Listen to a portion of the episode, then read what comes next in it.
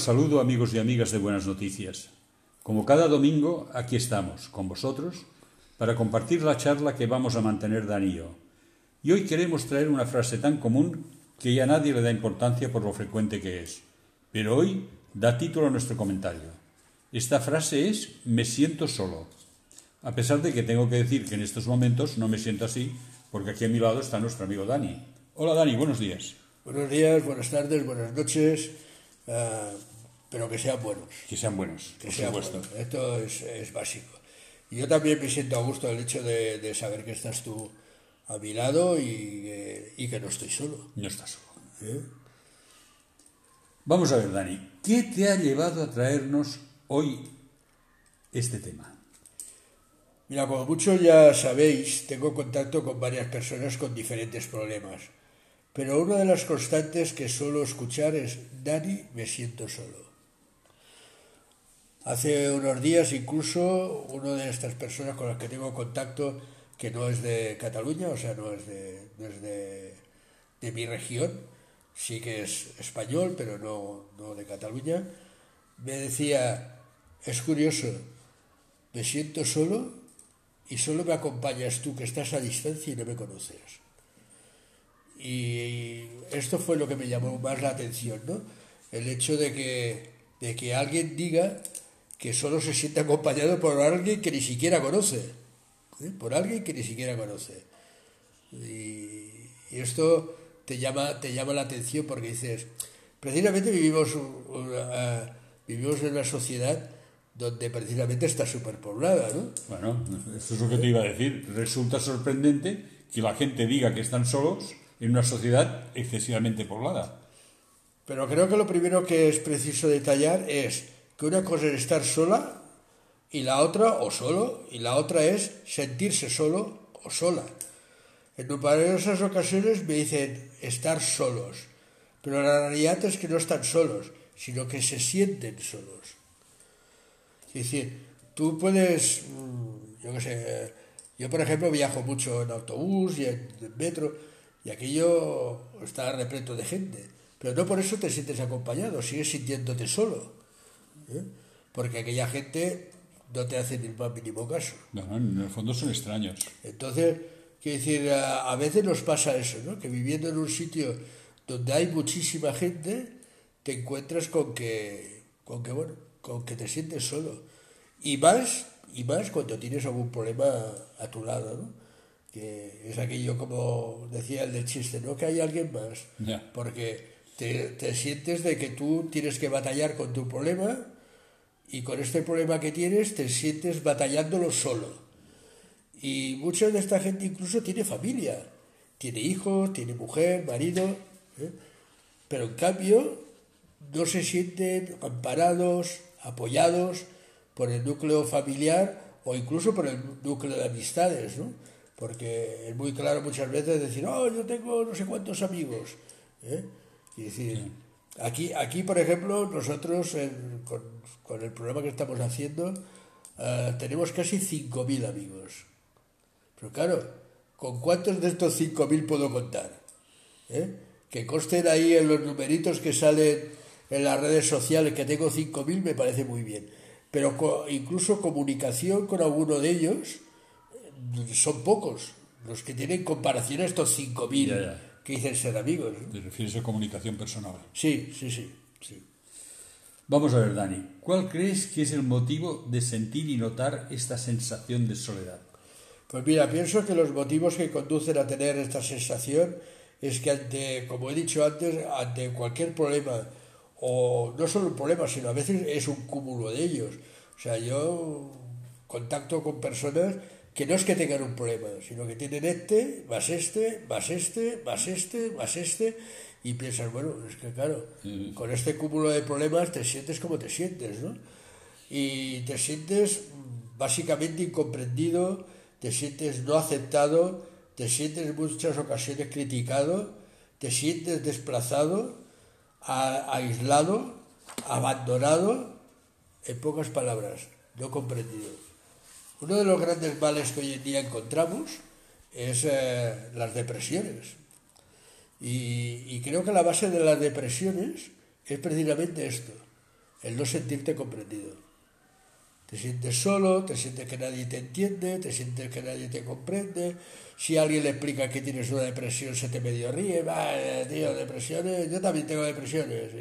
Y, ya está, ¿no? Cosas, cosas así. Y, y, le quitan leña en lugar de decir, bueno, qué es lo que te pasa, por qué te sientes así, cómo podemos solucionar tu problema. Y porque a veces y más yo en la distancia con la gente que contacto, muchas veces no es que pueda solucionar el problema, ah, pero parte de la solución del problema está en estar con ellos, en estar ahí, en atenderlo, en escucharlo, porque a veces simplemente por la distancia, ah, yo por ejemplo estuve hablando con una persona que, que tenía problemas de drogadicción y le dije, bueno, vete a buscar un centro, pero claro, yo desde aquí no te puedo decir qué centro hay allí, porque no los conozco. Claro, yo no, conozco dónde él vive. Digo, pero seguro que hay alguno. Por lo tanto, ves y busca ayuda para salir de la drogadicción en algún centro, una granja que haya en la zona donde, donde, donde tú vives, o como mínimo que la organización de este centro esté donde tú vives, ¿no? Porque después te desplazan porque no quieren que te muevas en el mismo... Pero bueno, eh, lo suyo es que busques, busques algo así. Por eso te digo que muchas veces la solución no la tienes en tu mano, pero el primer paso de la solución es poder estar, poder estar con ellos. Vamos a ver, Dani, ¿y cómo crees que es la base de este problema? Bueno, cuando una persona tiene problemas como adicciones, falta de salud, pérdida de trabajo, problemas familiares y un largo etcétera más, está sumamente sensible y hace de cualquier grano de arena pues toda una montaña. No quiero, no quiero que se malinterprete mis palabras, no quiero decir que no tenga razón, pero sí que esta razón se ve aumentada por la situación que antes ya he mencionado, por esta sensación de que, de que nadie, nadie te está apoyando. Ya.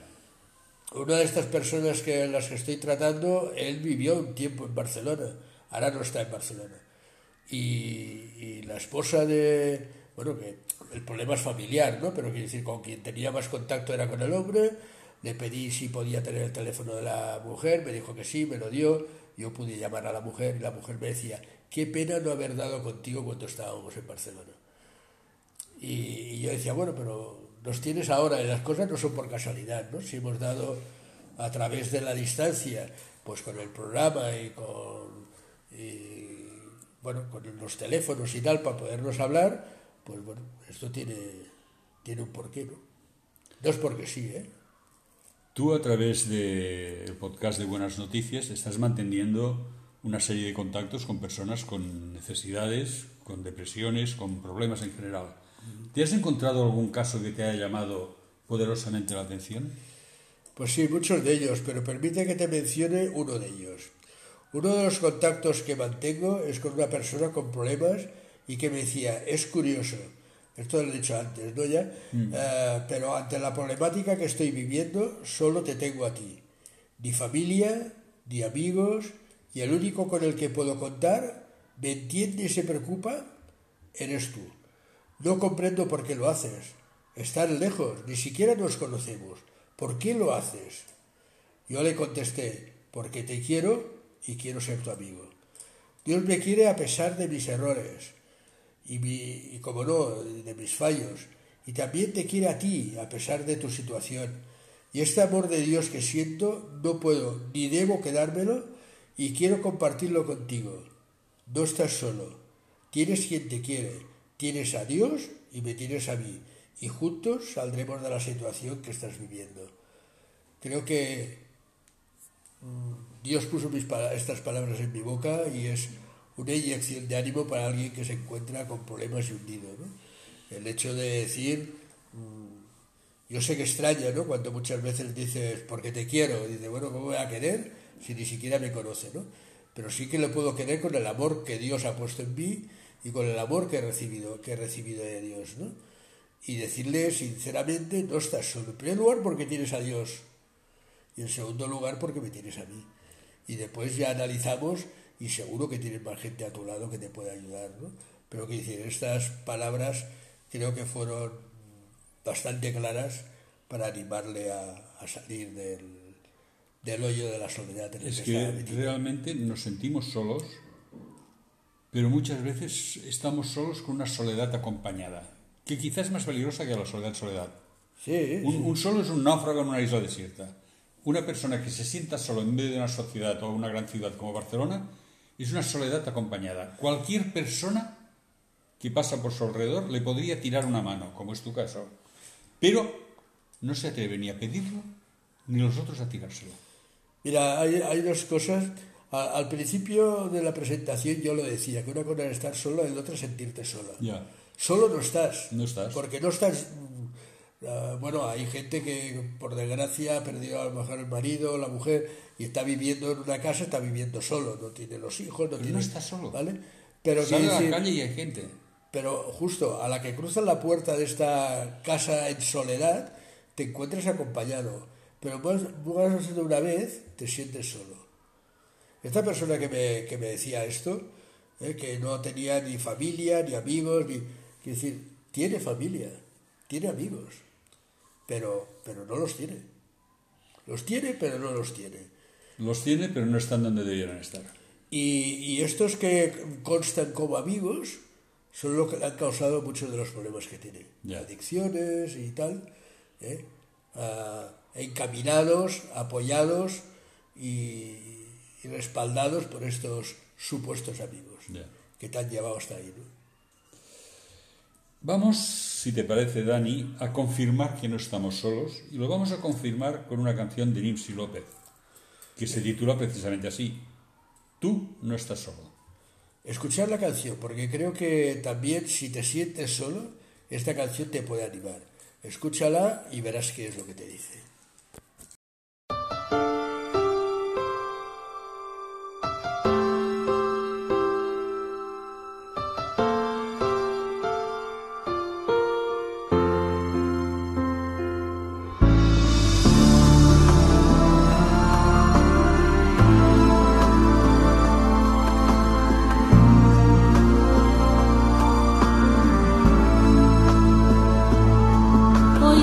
Encuentras en medio de una prueba, una tempestad.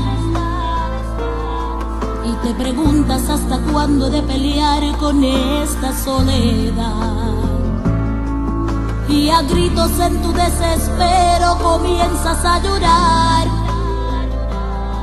Y hasta en grito me preguntas, Señor, ¿dónde tú estás? No temas, porque yo estoy aquí. Y aunque los vientos son contrarios, mi presencia está sobre ti. Tú no estás solo, abre tus ojos, hoy he llegado, soy poderoso. El enemigo quiere robarte el gozo, yo sigo siendo Dios y él un mentiroso. Tú no estás solo,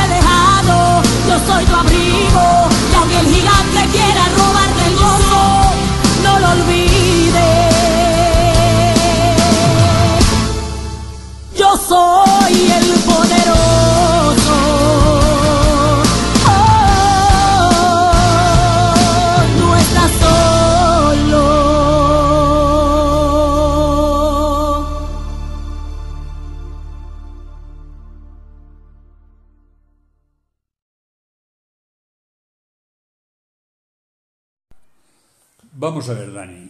Antes de escuchar esta canción que realmente transmite un auténtico ánimo, tú nos hablabas que intentabas ayudar a personas que ni siquiera conoces y nos decías que lo hacías por amor.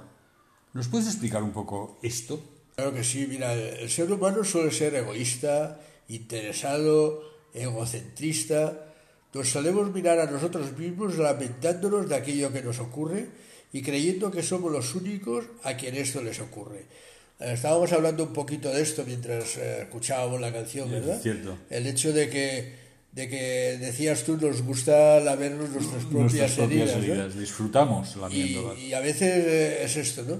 Que parece que solo seamos nosotros los, los que nos pasa. Y más de una vez, cuando alguien te quiere explicar algo, te dice, esto no es nada, porque yo... Mira que a no, mí- No, no, pero si lo que quiere es que lo escuche, no que le expliques tú lo que te pasa a ti, sino que lo escuches a él, ¿no?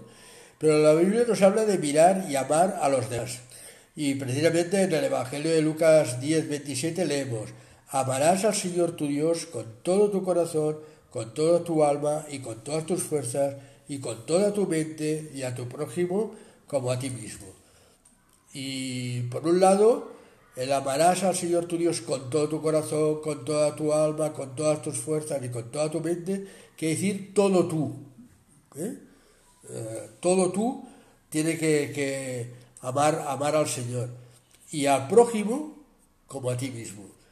Yo más de una vez decimos que, digo que a veces nos cuesta amar al prójimo porque somos incapaces de amarnos nosotros mismos. Porque a veces les damos... Capaces no, pero no sabemos. Sí, no, Lo intentamos, pero somos como niños que No, balbucean. no, ma- pero maltratamos nuestro cuerpo. Sí, sí, nos amamos poco. No O sea, sabemos amarnos. Tú le vas a alguien que fuma y le dices, oye, que fumar es malo. Sí, bueno, hay tantas cosas malas, pero sigue fumando. Sigue fumando. Y, y bebemos hasta, hasta extremos que quizás no tengamos que beber. Y comemos eh, en exceso. Hasta extremos que no debemos o- que comer. Entonces, es aquello de, ¿nos cuidamos? ¿Nos amamos tanto que nos cuidamos? No. Entonces, claro, a veces es difícil amar a los demás si eres incapaz de amarte a ti mismo. Que esto no quiere decir que cuando no estés enfermo corras, ¿vale? Cuando estás enfermo corres al médico rápidamente porque quieres, te quieres eh, tener una solución a este problema, ¿no? Pero fuera de esto, yo creo que, que vida sedentaria, mm, Sí, sí. La ya medicina digo, preventiva no existe. mala alimentación, eh, las adicciones, los vicios, las malas costumbres, las malas posturas, eh, un, sinfín de cosas que no deberíamos hacer si verdaderamente nos queremos. Y si lo hacemos siendo a quien más deberíamos querer a nosotros mismos mm, y, y no nos queremos, pues ¿cómo vamos a querer a los demás? ¿no? O sea, me estás diciendo que nos cuesta amar a los demás porque ni siquiera sabemos amarnos a nosotros mismos. Pues sí, hasta cierto punto es cierto. A juzgar con lo que hacemos con nuestras propias vidas, ¿no? Eh, vuelvo a decir lo mismo, poca descanso, vida sedentaria, mala alimentación, excesos, adicciones, eh, toda esta lista que ya he contado, ¿no? Y parece que el amor a nosotros mismos es más bien escaso. Pero si enfermamos, como digo, eso sí, entonces vamos al médico. Si tenemos hambre, buscamos alimento. Si tenemos frío, nos cubrimos. No son estas cosas amor a nosotros mismos? Sí, pero es un amor intermitente. A ratos, ahora sí, ahora no, ahora sí, ahora no, ahora como un intermitente igual. Bueno, porque cuando cubre la necesidad, yo te estoy diciendo, si tenemos hambre, ¿qué hacemos? Buscamos alimentos. Y cuando ya Una vez comido, tienes los alimentos, ya está, pues ya. ya no cuidan más, porque ya, ya lo Ya- han ya cubierto. si tiene frío, nos cubrimos, ¿vale? Sí, nos ponemos una manta, un chaquetón, lo que sea. ¿eh? Ya se ha pasado el frío, ya no cuidamos más, porque ya, ya hemos pasado el frío, ¿no? Entonces, una vez cubres esta, estas vacantes, pues parece que, que te quieres más y que te estás cuidando, ¿no? Pero, pero a veces, si analizamos más profundamente todo lo demás que he dicho antes, esto de, poco descanso, vida sedentaria, mala alimentación, exceso, adicción, todo este listado que te he dicho antes, nos demuestra que no nos cuidamos tanto como, como creemos que nos estamos cuidando, ¿no? Sí, por- porque somos egoístas en nuestros placeres, aunque sean placeres nocivos para nosotros mismos. Sí, pero da una satisfacción extraña. Mira, tú sabes que yo trabajo delante de una discoteca y bueno, cada semana hay follones. Eh, antes de ayer tuvieron que venir seis coches de policía, bueno, de los Mossos, un furgón, una ambulancia y, y todo esto en la salida de una discoteca que supuestamente vas a divertirte. Pero claro, ahí pues eh, te encuentras que, que entre, como digo yo, entre lo que te metes en pena y lo que te metes por la boca, parece mentira la juventud aquella que hay ahí, que son chavaletes, eh, tendrías que verlos, ¿eh? Tendrías que verlos. Es decir, es, a veces miras y dices, no lo entiendo. Y, y el otro día hablándolo con mi esposa, diciéndole lo que había visto, me decía, ¿y a esto le llaman Divertirse. divertirse? ¿Y a esto le llaman y se fiesta? Pasarlo bien. Yo hace poco hablaba con una persona que precisamente estaba un pelín bebida y estaba bebiendo en el bar y yo le dije, mira, deja de beber, hazme favor, deja de beber. Vamos a hablar, pero deja de beber. Eh, verdad sea que en este caso concreto lo conseguí. Pero yo le decía, no lo ves que no ganas nada. Tú bebiendo lo único que haces es enturbar tu mente. Y entonces parece que los problemas no existan. Pero cuando mañana mm, salgas del resacón este, de la trompa que llevas, te vas a encontrar. Te vas a encontrar mal. Te vas a encontrar con vomiteras. Te vas a encontrar con resaca y te vas a encontrar con el mismo problema y con menos capacidad de solucionar el problema porque no estás bien. Entonces, eh, yo decía, déjalo, vamos a hablar, pero, pero déjalo, quiero decir, deja, deja de beber. ¿no? El día siguiente le llamé y verdaderamente eh, en aquel momento, pues Dios hizo que consiguiera que dejara de beber y podíamos hablar un poquito más, más claro. Bueno, es, Dani, si somos tan absurdos que nos cuesta y no sabemos amarnos a nosotros mismos, ¿cómo podemos amar a los demás?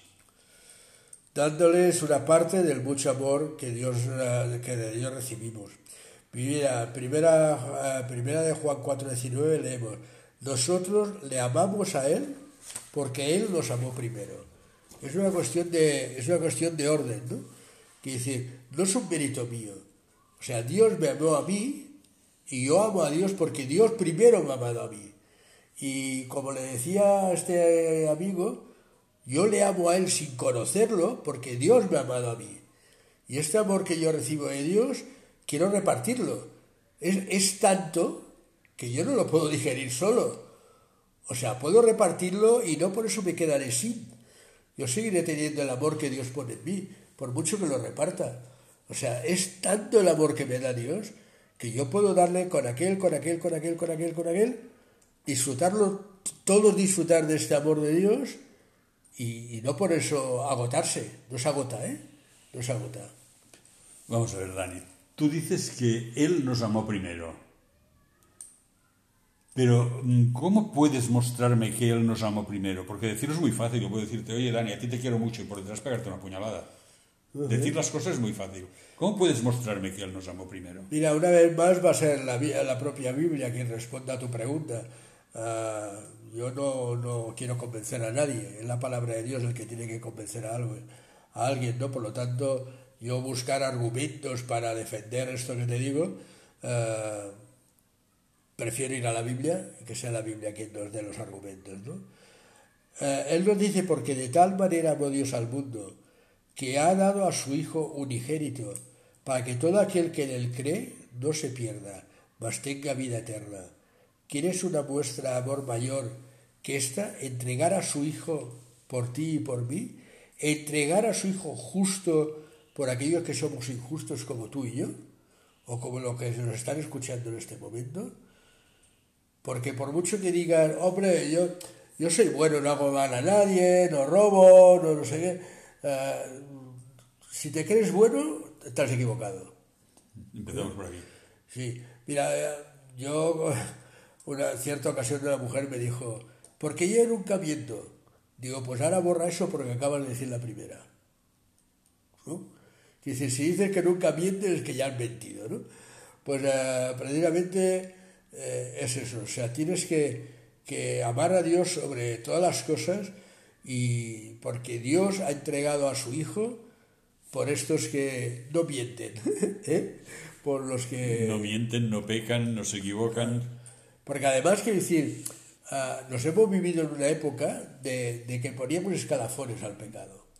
Había pecados que, bueno, estos son pequeñitos, estos son uh, pecados para no ofender, uh, le miento porque, claro, si le digo la verdad... ¿eh? Le voy a hacer más daño. Ahora, claro, el que mata sí, pero esta escala de, de, de, pecados, esta escala de valores De dentro valores. de los pecados, los hemos hecho nosotros. ¿eh? La Biblia no habla de, este, de esta diferencia de pecados. Te dice, como que todos pecamos, pecaron, están destituidos de la gloria de Dios. Porque todos pecaron. No dice, bueno, porque unos pecaron poquito y estos, vale.